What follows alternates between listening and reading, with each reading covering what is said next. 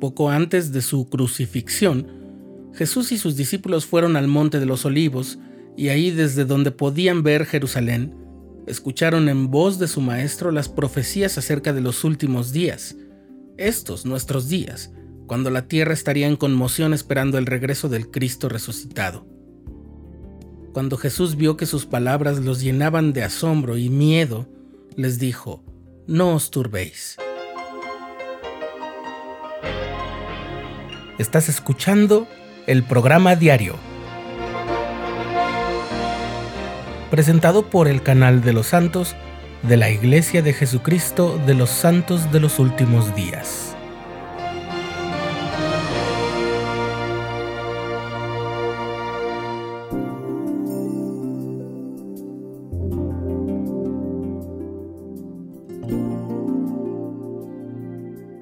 En marzo de 1831, mediante una revelación dada al profeta José Smith, el Señor recordó a los santos en Kirtland ese mensaje sobre los últimos días. En ese tiempo había personas que intentaban destruir la obra. Se estaban publicando muchas noticias falsas y disparates para impedir que la gente investigara la obra y abrazara la fe. Y esa revelación recibida los llenó de alegría. Sí, a pesar de que la revelación hablaba de guerras y rumores de guerras, que el amor de los hombres se enfriaría y que habría muchas otras calamidades, todo eso mientras nosotros nos encontramos sobre la faz de la tierra, los santos hallaron solaz y regocijo en esa promesa del Señor. No os turbéis, porque cuando todas estas cosas acontezcan, sabréis que se cumplirán las promesas que os han sido hechas grandes promesas se cumplirán en aquellos días y tendremos la dicha de ver al Señor en toda su gloria. Las bendiciones prometidas a los siervos fieles son un bálsamo para el temor que pudiéramos llegar a sentir. En octubre de 1966, el elder Marion J. Romney habló sobre estas dificultades en los últimos días. Dijo, el Señor no nos ha dado ninguna razón para pensar que será fácil mantener el rumbo. De hecho, dijo que el engaño se volvería tan persuasivo que si fuera posible los mismos elegidos serían engañados. Tampoco ha prometido que las calamidades inminentes se desviarían milagrosamente ni que mediante la sabiduría de los hombres pudieran evitarse. Están sobre nosotros porque los hombres se han negado a ser guiados por el Dios viviente. En general, los hombres lo han rechazado y han optado por confiar en su propia sabiduría. En esto han cometido un terrible y trágico error Toda la historia reivindica y los acontecimientos venideros reivindicarán la declaración del profeta.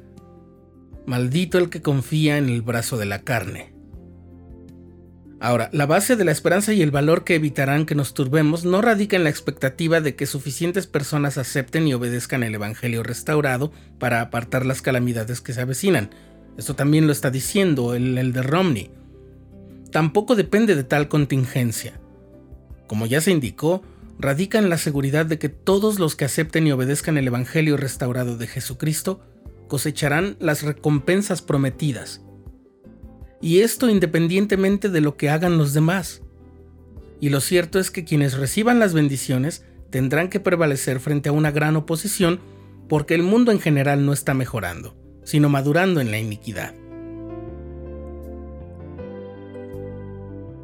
El Elder Romney también nos dice que es natural que los cristianos creyentes, incluso aquellos que tienen una fe madura en el Evangelio, se sientan inquietos y perturbados por las nubes que se avecinan en el horizonte.